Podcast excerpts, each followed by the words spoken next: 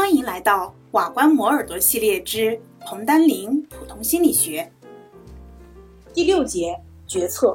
首先，我们先来看什么是决策呢？决策就说的是在几种备选的方案当中，我们进行选择的过程。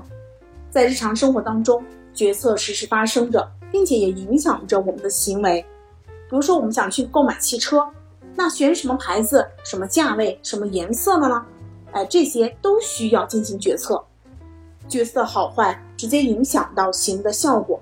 比如说，企业领导者他们的决策就会直接影响企业的效益，国家的宏观决策就会直接影响国民经济的发展以及走向。因此，研究我们如何决策，决策受到哪些因素的影响，如何去克服决策当中的偏差。都具有重要的现实意义。决策可以分为两类，一种是确定性的决策，一种是风险决策。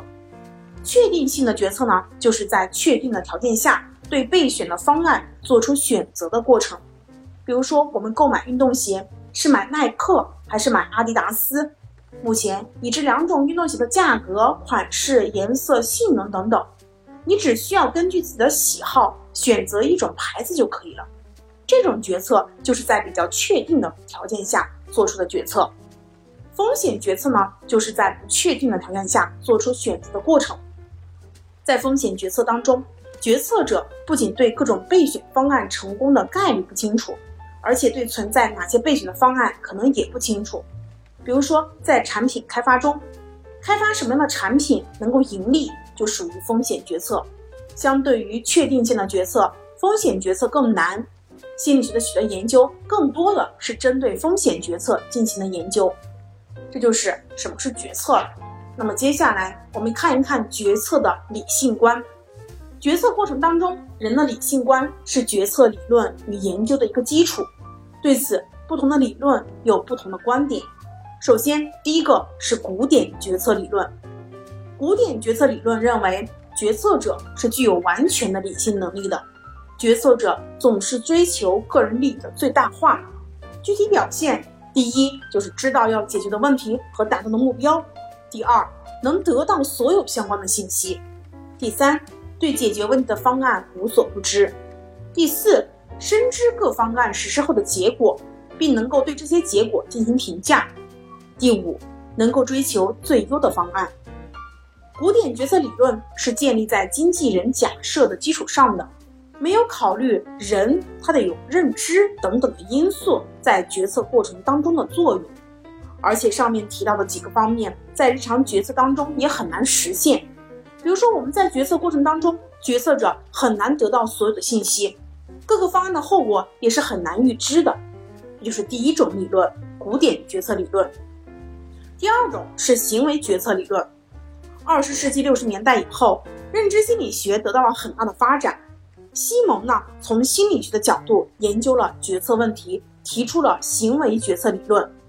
西蒙认为，决策是对行为目标跟手段的探索、判断、评价，直至最后选择的过程。比如说，我们针对怎么样能够提高经济增长的速度，没有一个现成的答案，行动的目标和手段都是探索和选择的过程。行为决策理论认为。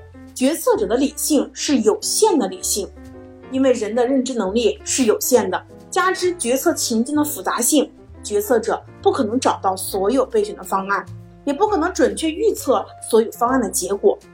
因此，决策者是介于完全理性和非理性之间的有限理性的个体。比如说，我们在买股票时，你不可能准确预知某只股票在未来它的一定会跌还是一定会涨。所以，由于决策者没有办法找到所有解决问题的方案，因此最优的方案就是不太可能实现的。西蒙等人提出决策的标准就是满意性的原则。所谓满意性，就是说决策的时候，个体并不考虑所有可能的选项以及可能的结果，而是仅仅考虑几个选项。一旦感到满意，就会立即停止搜索。这就好像购买汽车。你不可能对所有的汽车逐一进行选择，一般呢就是设定一定的购买标准，在一定的范围内选择。一旦发现符合自己标准的满意的汽车，你就会做出决策。西蒙等人认为，决策会受到时间、精力等其他资源有限性的制约，因此要考虑到决策的时效性问题。决策者还必须考虑决策的后果，不考虑后果的决策有可能造成严重的后果哦。西蒙等人认为，人们解决问题的有效方法是靠以往的经验，而不是采用严格建立在数理逻辑推理基础上的。考虑各种算法策略再进行决策，而不是采用严格建立在数理逻辑推理基础上考虑各种条件算法的策略进行决策。由于西蒙对决策领域的开创性的研究，一九七八年他获得了诺贝尔经济学奖。以上呢就是我们决策的两种理论了。那我们接下来看一看决策过程的研究。卡尼曼等人呢就继续了西蒙的启发式研究。提出了有关决策的前景理论。研究发现，人在不确定的条件下进行决策，往往是非理性的，而且做出决策的偏差是有规律的。人更多的是根据几种启发法进行判断和决策。由于他出色的研究，卡尼曼也获得了2002年的诺贝尔经济学奖。下面呢，我们就简要介绍决策的期望效用理论和前景理论。首先，第一个是期望效用理论。在早期的决策理论当中，冯诺依曼和摩根斯坦他们的期望效用理论就采用了严格的数学方法来说明决策者对于效用的偏好问题，而且该理论假设决策者追求效用的最大化。但是后来的许多研究发现，我们的实际决策并非完全遵照期望效用理论的观点。比如说，下面有两种方案，请你选择。你有百分之八十的概率赚八千元，这是方案一。方案二，你肯定会赚六千元。你选择方案一还是选择方案二？根据期望效用理论，我们会选择方案一，因为方案一的主观效用较高。但是研究发现，多数人会选择方案二，会选择肯定会赚六千元。很显然，我们实际进行的选择不能用期望效应理论来进行解释。那我们来看第二种理论，就是前景理论。由于期望效应理论不能很好的解决人们的决策行为，卡尼曼等人呢就提出了决策的前景理论。该理论呢就力图描述我们是如何进行决策的。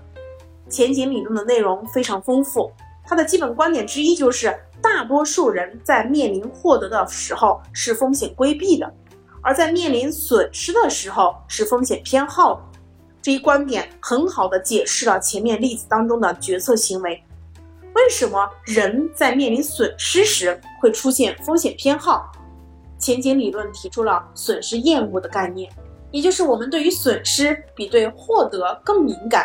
比如说，丢失一百元时的痛苦感要高于获得一百元时候的快乐感。卡尼曼等人赞同西蒙的启发式策略研究结论。认为人在决策时采用的启发法主要有三种，第一个是代表性启发法，第二个是易得性启发法，第三个是铆定与调整启发法。我们先来看第一种代表性启发法。代表性启发法说的，我们估计事件发生的概率时，会受到它跟其所属总体的基本特征相似性程度的影响。通俗来说啊。就是样本与总体的原型越相似，就越容易被归入该总体。比如说，我们有一个问题，请你根据下面的情境进行决策。心理学家对一百名工程师和律师进行了访谈和人格测验，其中三十人是工程师，七十人是律师。现在从中随机抽取出了一位描述，请判断。他更有可能是工程师还是律师？来，请大家进行进行判断。约翰，男，四十五岁，已婚，有子女。他比较保守、谨慎，有进取心，对政治社会问题没有兴趣。大部分的休闲时间从事他嗜好的活动，包括家庭、木艺和猜数字谜语。或者和你选择的结果一样。多数被试选择了约翰是一位工程师，但是根据上文的阐述，约翰更有可能是一名律师，因为有一百人的总体当中有七十位是律师。为什么多数人会选择约翰是工程师而不是律师？这就是受到了代表性启发法的影响。在上面的例子当中，约翰的特点和工程师的人格特征很相似，比如说谨慎、有进取心、对政治社会问题没有兴趣等等。因此，尽管在上述例子当中，工程师的基础概率较低，但我们仍然把约翰归入了工程师的范畴。第二种是易得性启发法。易得性启发法是说的我们倾向于根据事件或者现象在记忆当中获得的难易程度来评估其概率的现象，也就是根据事件或现象在记忆当中是否容易提取到来做判断和决策。比如说，请你对下面的问题做出判断和决策：英文当中以 R 开头的单词多，还是以 R 作为第三个字母的单词多？人们通常会认为以 R 开头的单词多。但实际上，后者要比前者多，这是因为我们更容易从记忆当中找到以 R 开头的单词。卡尼曼等人就把这种启发法称为易得性启发法。根据易得性启发法，你可能做出了精确的判断，但也可能产生判断和决策的偏差。第三种是锚定和调整启发法。锚定和调整启发法是我们根据给定的信息做出最初的估计后。根据当前的问题，对最初的估计做出调整，但是调整的幅度不大。这里最初的估计值相当于某定，以后的调整是在某定基础上的微调。比如说，请你把下面 A 行的数字呈现给你的一位朋友，把 B 行的数字呈现给你的另一位朋友，请他们在五秒内估计数字的成绩。A 行就是一乘二乘三乘四乘五乘六乘七乘八。B 行呢，就是八乘七乘六乘五乘四乘三乘二乘一。你发现了什么？尽管两行数字的成绩是一样的，但是在短时间之内，你的朋友更可能把 B 行的成绩估计的更高。在特斯基和卡尼曼的研究当中，贝氏对于 A 行数字的平均估计是五百一十二，而对 B 行数字的平均估计是两千两百五十。为什么会出现这种情况？就是因为在时间紧迫的情况之下，多数被试往往是先计算前几行，得到一个初始的计算值，这就是一个锚定了，然后在此基础上再进行调整，B 行就比 A 行的初始值就要高，因此估计的就会比较偏高一些。但是这些估计值和数字成绩的实际值四万零三千二百比较起来相差很远，因此。即使对初始值有所调整，调整的幅度也不会高。这种方法就称为锚定和调整启发法。根据锚定和调整启发法，我们知道最初的估计啊是非常重要的。以上三种启发法对于决策是有帮助的，它让我们利用已有的知识经验快速的做出决策。但是这些启发法也有可能会导致决策的偏差。以上就是第六节决策。恭喜你又听完了一个章节哦，离研究生又近了一步哦。